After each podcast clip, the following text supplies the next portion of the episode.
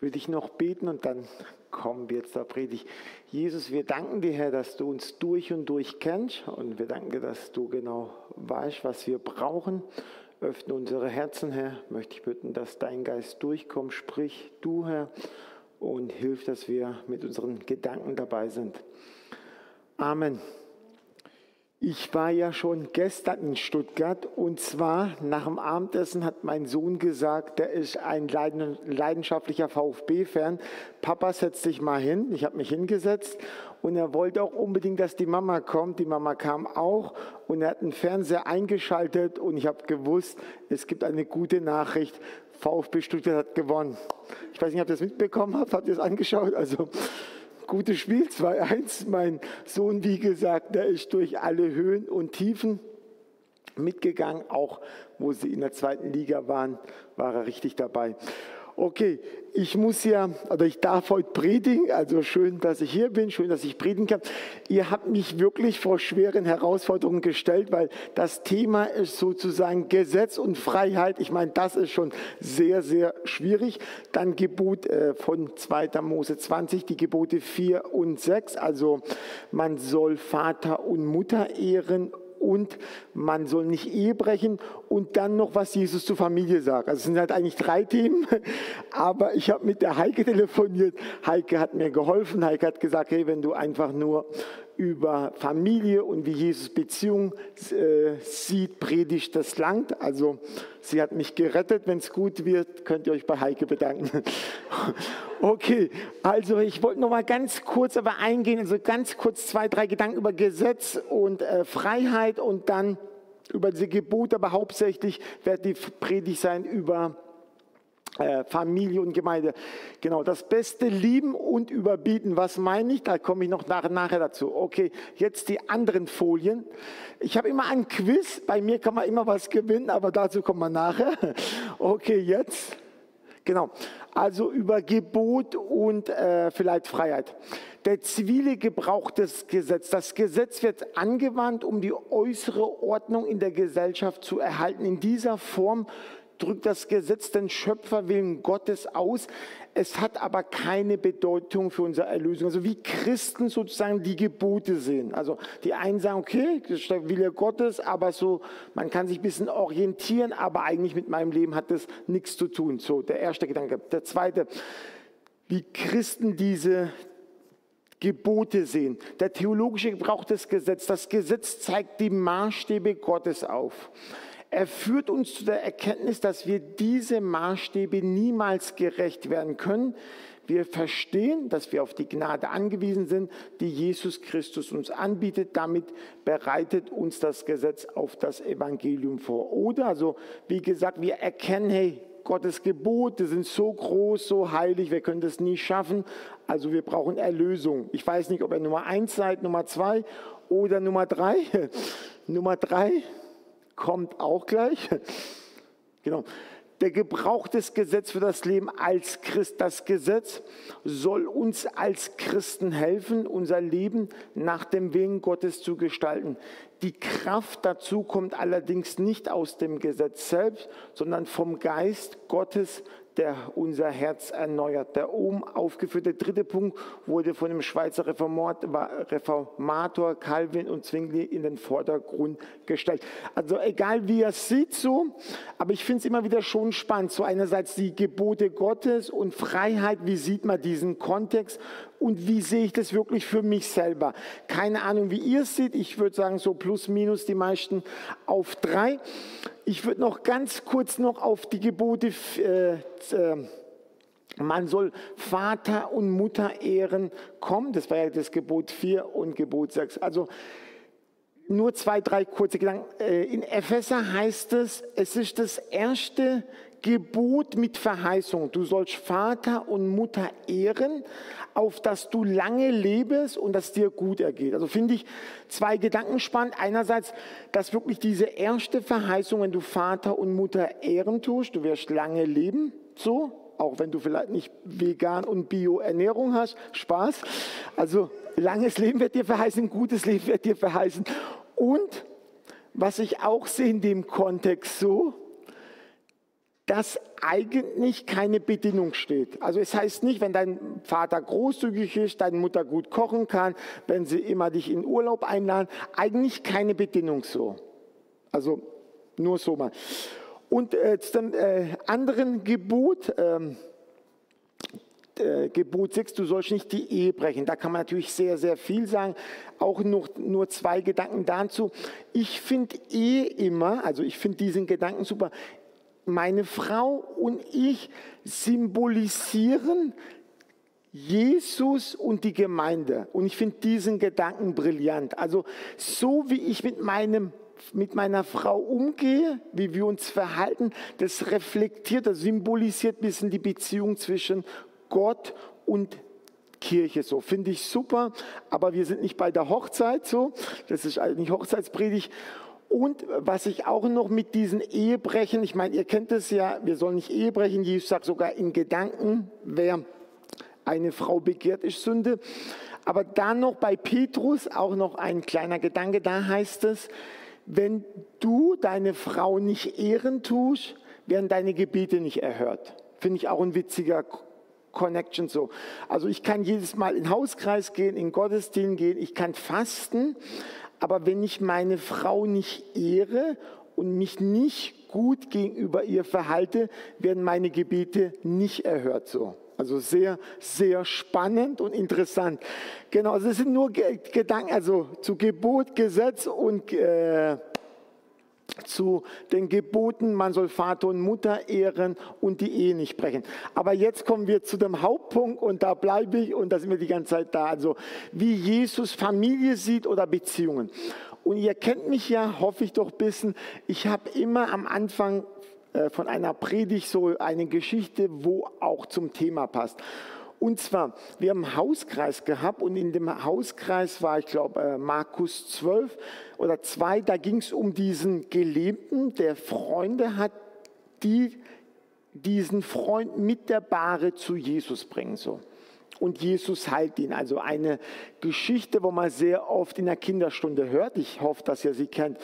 Und meine Frage war im Hauskreis, wer, also hast du einen Freund, der symbolisch dich mit der Bahre, wenn es dir nicht gut geht, zu Jesus bringen würde. Und ich weiß nicht, ob ihr Hauskreis kennt. Hauskreis ist ja meistens so, man isst Salzstangen und trinkt Tee und hat Jogginghose seit neuestem über Zoom so, also keine Jeans mehr oder Schlafanzugshose, egal. Und da war lang Schweigen, also keiner hat gesprochen. Da habe ich gesagt, ob ich hier falsche Frage gestellt habe. Dann habe ich überlegt, nee, nee, bleib sicher, Murat. Und die meisten hat, haben doch gesagt, hat mich doch ein bisschen überrascht, eigentlich Familie. Also die haben gesagt, die, die mich in der Bahre zu Jesus bringen würden oder mich da durchtragen würden, wäre Mama, Papa, die meisten haben gesagt Ehepaar, Bruder, Schwester. Also war wirklich sehr, sehr spannend. Und natürlich haben auch manche gemeint, dass es gute Freunde sind. Aber ich würde sagen, mehr wie 50 Prozent haben gemeint, es wäre doch Familie. Okay, ich würde mit euch zwei Bibelstellen gerne mit euch teilen. Meine erste Bibelstelle ist, vielleicht bevor wir es lesen, kurz Kontext. Also Jesus ist am Kreuz. Also Jesus ist kurz vorm Sterben.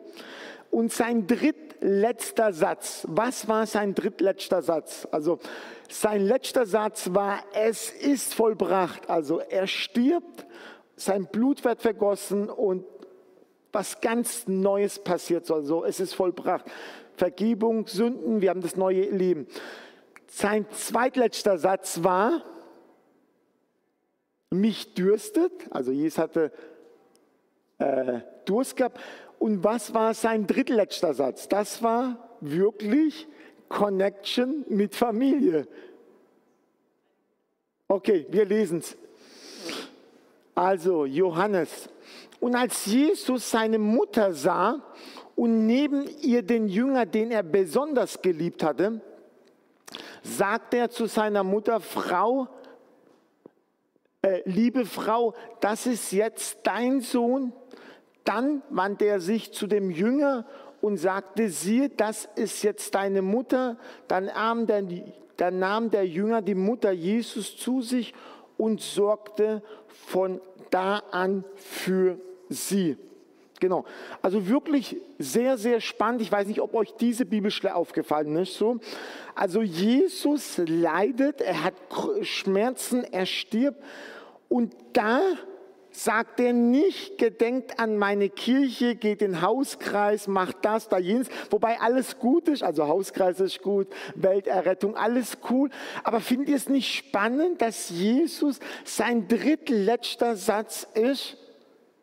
Seine Augen gehen auf die Mama und er hat noch einen Lieblingsjünger gehabt und seine Augen gehen auf Johannes und dann sagt Jesus, hey, sorge doch dich um meine Mutter.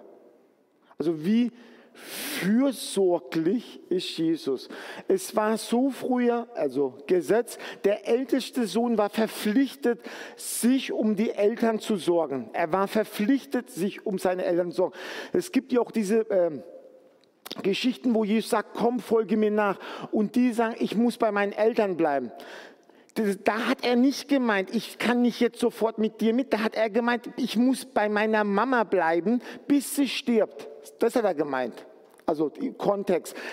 Also da war es immer so, der Älteste hat sich sozusagen für seine Eltern sorgen müssen. Aber Jesus delegiert, weil er gestorben ist. Und ich finde es wirklich sehr, sehr spannend, der Sohn Gottes, Jesus, dass er das auf dem Herzen hat. Also, dass er wirklich so fürsorglich ist für seine Familie. Wir leben ja in einem Land der äh, Versicherung. In, man kann sich ja gegenüber alles versichern, oder? Man kann sich alles, man macht Versicherung in Deutschland. So, ich muss, glaube ich, mehr hier hin, gell? Ja, ich sehe, ich muss mehr in die Mitte. genau. Und ich darf mich nicht zu arg bewegen. Das auch noch, nee, alles gut. Also, wir leben hier in einem Land der Versicherung. Man kann alles versichern, man kann alles äh, ab, äh, ja, sich absichern. Aber Tatsache ist, Jesus hat keine Versicherung gehabt. Jesus hat einen Freund gehabt und Jesus hat zu diesem Freund gesagt, hey, kümmere dich um meine Mama. Ich finde es wirklich sehr, sehr spannend. Warum?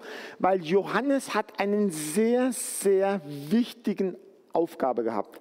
Er hat bei SAP gearbeitet und war im Vorstand. Nein, nein, nein. Also er war nicht bei SAP und er war auch nicht bei Daimler Vorstandsvorsitzender. Nein. Johannes, seine Aufgabe war, das Evangelium überall zu verbringen, noch viel besser. Also er hat einen viel besseren Job gehabt. Die Aufgabe von Johannes war Welterneuerung, Weltmission. Dieser Mann war wirklich beschäftigt. Er war sogar beschäftigt, da wieder Vorstand von Porsche. Aber ist es nicht interessant, dass Jesus genau zu diesem Mann sagt, kümmere dich um meine Mutter. Seid ihr mit älteren Menschen manchmal zusammen? Manchmal, also das sage ich ein bisschen provokativ, sind ältere Leute eine Bremse. Ich war mit meiner Mama in Jerusalem, in Israel. Meine Mama ist fast 70, die ist ein bisschen älter, zwei, drei Kilo zu viel. Und wenn man da mit dem Bus überall hin war, so, ich musste bei der Hand nehmen, überall hingehen und so, es war, wir haben eine super Zeit gehabt. Aber was ich sagen will, wir leben in einem schnellen Leben so und wenn du so eine Aufgabe hast, Welterrettung, dann ist so eine Frau eigentlich nicht von Vorteil. Also wirklich nicht Vorteil. Es ist eigentlich ein Hindernis. Es ist schlecht. Es ist sehr schlecht. Also menschlich gesehen. Und Johannes hätte sagen können, Jesus, äh, bist du dir sicher? Ich muss die Welt retten, ich muss nach Mazedonien, ich muss nach Rom, ich muss die Gemeinde aufbauen. Ich habe 300 Gemeinden zu betreuen. Dann soll ich mich noch um deine Mama kümmern? Das geht zu viel. Das mache ich nicht. Mach's doch selber. So, wieso machst du es nicht selber? Man hätte ja auch sagen können, ich meine, Jesus ist wirklich Gottes Sohn. Wieso braucht Maria noch einen Babysitter? Eigentlich braucht sie das doch nicht. Man hätte ja sagen können, Jesus kann alles. Der hätte von Himmel irgendwie ihr Essen geben können und was weiß ich, Freunde zuschicken. Hätte, hätte, Jesus kann ja theoretisch alles. Theoretisch. Aber meistens braucht er uns. Und in dieser Bibelstelle sieht man eigentlich die Wertschätzung gegenüber Familie, die Verantwortung und die Fürsorge. Und ich glaube wirklich, wir tun uns als gute Schwarm, ich bin ja Badenzer, ich bin auch Baden-Württemberger, egal. Wir tun uns, glaube ich, manchmal einfach, wenn wir Familie mit Familie zu tun haben und da natürlich die Schwierigkeiten sind, die Nachteile sind. Meine Mama redet zu viel, mein Papa hört mir nicht zu, mein Bruder, was weiß ich was. Und was machen wir dann? Also was ist leicht? Man zieht sich zurück, oder? Wenn du dich zurückziehst und alleine bist, ist immer schöner, oder? Keiner nervt dich so, keiner widerspricht dir. Du kannst immer anschauen, was du willst, du kannst die Musik hören, was du willst. Es ist voll einfach. Aber ist das im Wille Gottes? Ich glaube nicht. Ich glaube wirklich, also, dass Gott dich genau in die Familie da reingesetzt hat, wo du bist. Genau da. Warum? Weil sich Gott dabei was gedacht hat. Es ist es schwierig, denke ich schon. Ist es anstrengend, denke ich. Ja, bestimmt. Sind, da, sind die deine Familie vollkommen? Ich denke eher nicht. Aber trotzdem hat Gott dich genau da reingesetzt. Wenn du die ganze Bibel siehst, ich sage die ganze, also der Kontext vom Alten Testament, auch Neuen Testament, ist eigentlich so oft Familie. Kain und Abel. Die erste Sünde, wo ist sie passiert? Eva, Adam, Abraham. Noah. Wenn du die ganze Bibel siehst, also die ganzen Geschichten sind eingebettet in Familie. Wenn du es mal mit der Brille lesen tust, Familie, ob das im Alten Testament ist, aber auch im Neuen, sehr, sehr, sehr viel ist in dieser Verpackung Familie. Was ich auch mega cool finde, der Segen der Familie kann sogar über Generationen gehen. Was meine ich damit? wo David König wurde. David war König und er war sehr gut befreundet mit Jonathan. Und Jonathan ist gestorben. Und er war jetzt König. Und David hat sich überlegt, hey, wen gibt's? Wen gibt's in dieser Familie, dem ich noch Gutes tun kann?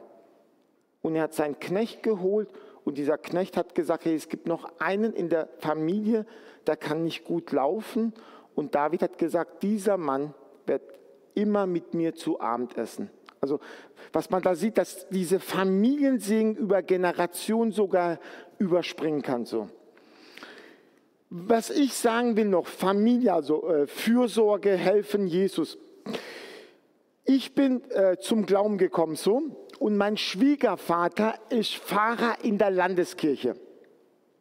So, und ihr seht ja, äh, mein Schwiegervater und ich, wir verstehen uns mittlerweile sehr, sehr gut. Er war auch in Türkei, verschiedene Projekte zusammen gemacht. Wir haben sogar jetzt einen Verein zusammen, aber egal. Auf jeden Fall, wo, wir, äh, wo ich frisch zum Glauben gekommen bin und mein Schwiegervater war in der Landeskirche, war es manchmal nicht so einfach. Er sieht manche Sachen ganz, ganz anders und ich sehe sie ganz, ganz anders so. Und wenn man jung ist, sieht man vieles, ist man sehr selbstsicher, vielleicht auch arrogant, vielleicht auch überheblich so. Und bei vielen Sachen, bei geistlichen Sachen, war das gar nicht relevant, wie er Sachen gesehen hat. Weil ich gedacht habe, der ist Pfarrer in der Landeskirche und der ist halt ein bisschen oldschool und der versteht es auch nicht so richtig. So war meine Einstellung. Aber wisst ihr was? Im Laufe der Jahre hat sich mein Bild total verwandelt. Und ein Erlebnis war gravierend. Also mein Schwiegervater würde ich sagen, er ist ein Workaholiker, also er arbeitet sehr, sehr gerne und sehr viel. Und die Eltern sind alt geworden und die musste man jetzt pflegen. Und er hat eine, also Pfarrer in der Landeskirche, das ist ja eigentlich wie eine Firma, allein die Kindergarten, die ganze Struktur. Und die haben ihre beiden Eltern zu sich nach Hause genommen und haben sie monatelang gepflegt. Und wir haben sie öfters besucht und ich war wirklich bewegt und berührt, wie fürsorglich sie sich um ihre Eltern gesorgt haben.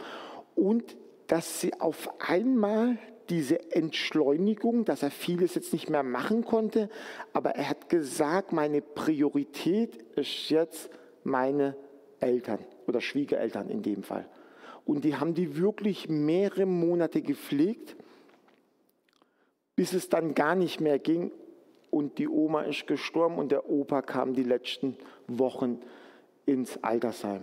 Also da sieht man, mein erster Punkt war also Jesus letzte Bitte, dass Jesus Bitte wirklich ist Familie, Fürsorge, dass man wirklich füreinander einsteht und dass man sogar manchmal für Familie auch oberflächlich gesehen Nachteile annehmen muss. Dann habe ich noch eine zweite Bibelstelle. Ich finde sie ein bisschen widersprüchlich, aber bevor ich das sage, kurz zur Auflockerung ich habe ja immer gesagt, bei mir kann man immer was gewinnen. Also ich stelle immer eine Frage und wenn man die Frage richtig beantwortet, muss man nicht strecken, sondern rausrufen. Und wer am nächsten ist, der hat gewonnen. Meine Quizfrage ist, in Stuttgart Stadtkreis Stuttgart Statistik 2016, wie viel Prozent der Haushalte sind Single-Haushalte in Stuttgart?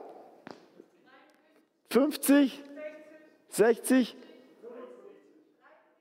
43, 65 und die Antwort ist 51. 51, einer hat gemeint, glaube ich, 50 hast du gesagt, gell? Also, du kannst mir die Adresse geben, normal gehe ich mal mit den Leuten essen, aber ich schenke dir ein CD oder ein Buch. Okay, also, muss noch. Bei uns in der Gemeinde ist immer schön, man kann sich mal Mittag treffen, mit den Leuten essen, aber nach Stuttgart komme ich dann doch zu viel, aber ein kleines Geschenk. Genau, also 51 Prozent der Leute sind alleine. Und ich glaube, auch wenn wir über Familie reden, ich glaube wirklich, eines der größten Chancen für die Kirche ist, durch Gemeinschaft, Freundschaft und Beziehung den Leuten die Liebe Christi vorbeizubringen gerade auch in dieser Pandemie, gerade in Corona, wie viele Leute in meinem Umfeld, Umfeld die durch Einsamkeit krank geworden sind. Das könnt ihr euch nicht vorstellen.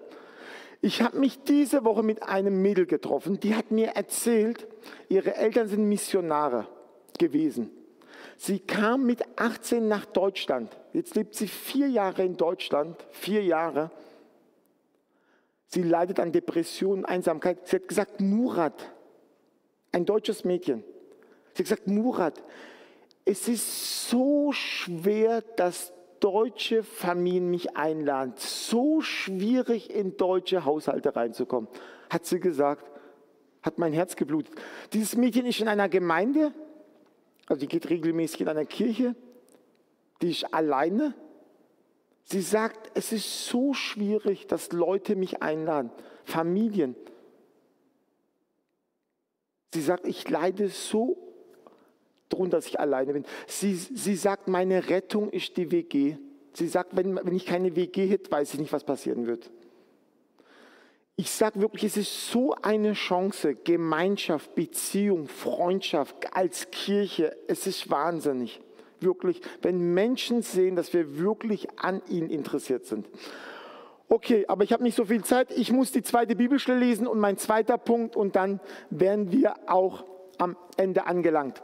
Also, das Leben, während Jesus noch zu der Menge redete, waren seine Mutter und seine Brüder gekommen. Sie standen vor dem Haus und wollten ihn sprechen. Also Jesus predigt, ganz viele Leute, alle hören zu, nicht wie bei mir. die sind fasziniert und Jesus sagt, hey, genau, die, ich habe sie genau in dem Punkt, wo ich sie haben möchte. Und genau in dem Moment passiert was, was nicht passieren sollte. Also Unterbrechung. Und da kommen Leute und dann sagen sie, deine, deine Mutter und deine Brüder stehen draußen und wollen dich sprechen. Jesus wandte sich dem der ihm diese Nachricht brachte und er wieder, wer ist meine Mutter und wer ist meine Brüder? Dann wies er mit der Hand auf seine Jünger und fuhr fort, seht, das sind meine Mütter und meine Brüder, denn wer den Willen meines Vaters im Himmel tut, der ist mein Bruder, meine Schwester und meine Mutter.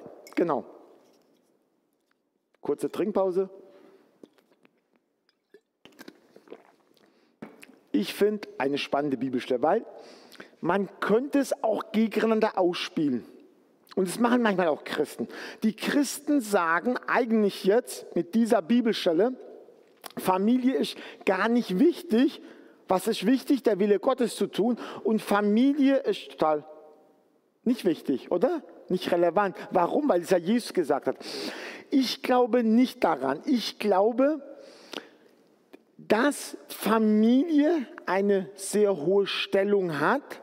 Aber ich glaube, Jesus wollte hier einen anderen Punkt setzen. Und der Punkt, in dem Jesus dann setzen wollte, ist, dass die Nachfolge Jesu mindestens genauso wichtig ist. Und vielleicht auch nochmal einen anderen Kontext, wenn du in einem islamischen Land geboren bist oder in äh, Gesellschaften, wo sehr antichristlich ist, dann bist du manchmal wirklich in der Entscheidung Familie oder Jesus. Dann musst du dich für Jesus entscheiden, definitiv. Also wenn die Entscheidung ist nur deine Familie oder Jesus, dann musst du natürlich für Jesus dich entscheiden. Aber ich glaube wirklich nicht, dass, dass man diese Bibelstelle missbrauchen tut und sagt, Familie ist gar nicht so wichtig. Wisst, wisst was ich meine? Mein zweiter Punkt, habe ich nochmal eine Folie und da würde ich noch zwei, drei Gedanken dazu sagen. Also Jesus neue Wertung. Ich denke, was meint Jesus? Jesus meint, dass wenn du den Willen Gottes tust, wenn du wirklich Jesus nachfolgen tust, dass du in der Familie Gottes bist. Also Gott ehrt diese Menschen. Und ich finde diesen Gedanken brillant, dass du, wenn du wirklich Jesus nachfolgen tust, dann hast du Gott, dass Gott dein Vater ist. Dann ist Jesus dein Bruder. Jesus ist dein Bruder. Und man könnte sagen, wie Zinsendorf vielleicht, der Heilige Geist ist deine Mutter. Und du hast überall Geschwister. Es ist so schön. Ich bin Armenier, bin in Türkei geboren, lebe in Deutschland. Ich weiß selber nicht, was ich bin. So, also ich bin Türkei geboren. Ich kann Türkisch, kann aber kein Armenisch. Lebe aber in Deutschland, rede Badisch oder manchmal Schwäbisch, aber egal.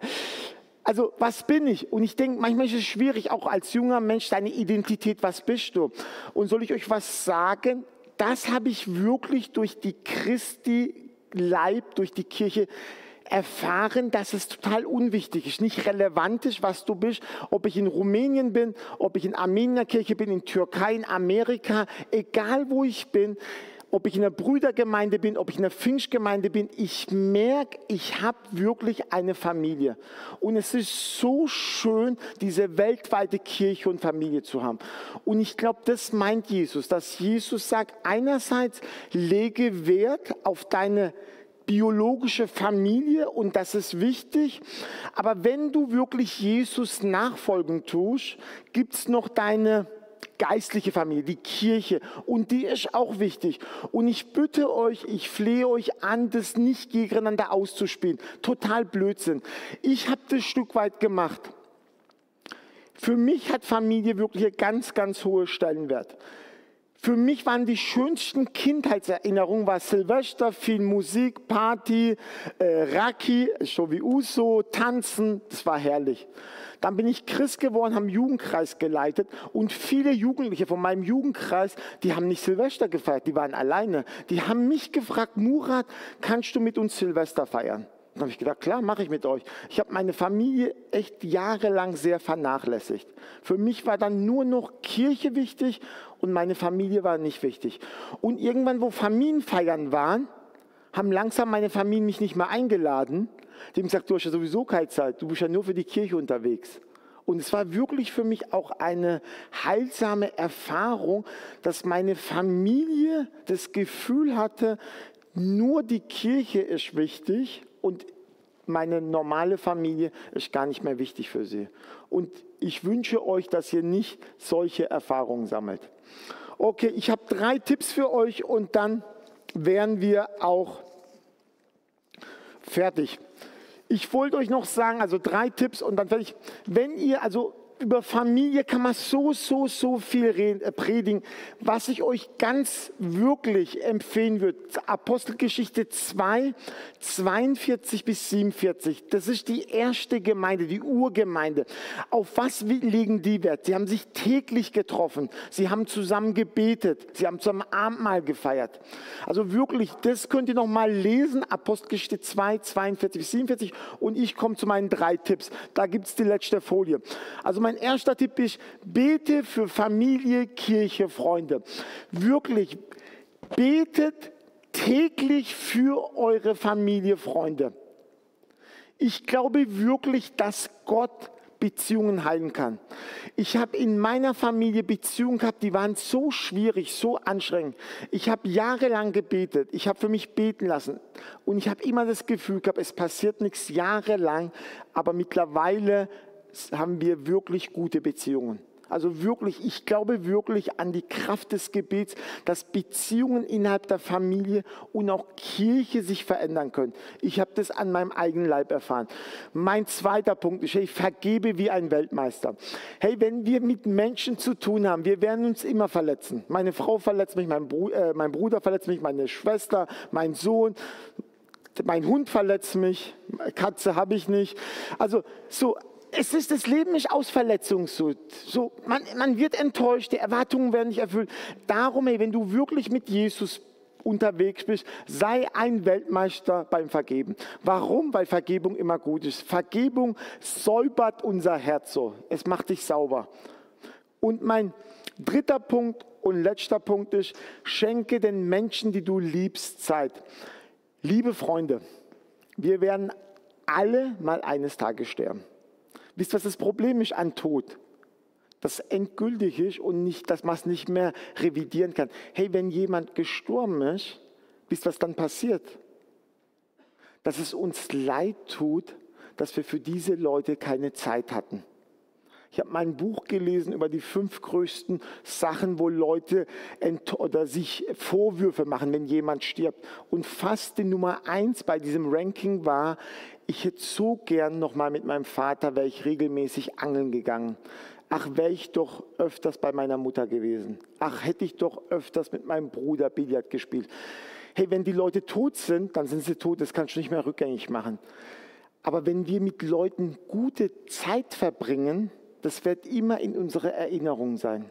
Darum verbringe wirklich Zeit mit Menschen, die du liebst, also Familie oder Freunde oder mit Leuten, die du aus der Kirche kennst. Also Zeit ist eine ganz wichtige Währung und die können wir wirklich einsetzen, gerade in Beziehung mit Familie. Ich möchte beten und dann kommen wir, zu, glaube ich, zum letzten Lied. Oder? Okay. Jesus Christus, wir danken dir, Herr. Wir danken dir für dein Konzept von Familie. Wir danken dir, Herr, dass du dir einfach was dabei gedacht hast. Und ich möchte dich bitten für alle, Herr, die hier sind oder die einfach zuhören. Herr, du siehst auch, dass wir manchmal müde sind, dass wir enttäuscht sind mit Familie. Ich möchte dich bitten, Heiliger Geist, dass du einen ganz neuen Wind schenken tust, dass wir ganz neu Leuten vergeben, Menschen die Augen schauen, Herr, dass Beziehungen gut werden, dass Beziehungen heil werden, Herr. Herr, wir wollen dich bitten, erbarme du dich über unser Leben und hilf, dass wir wirklich gute Beziehungen leben, dass wir in unseren Familien so miteinander umgehen, wie dass du dich daran erfreuen kannst, dass es dich ehrt. In Jesu Namen. Amen.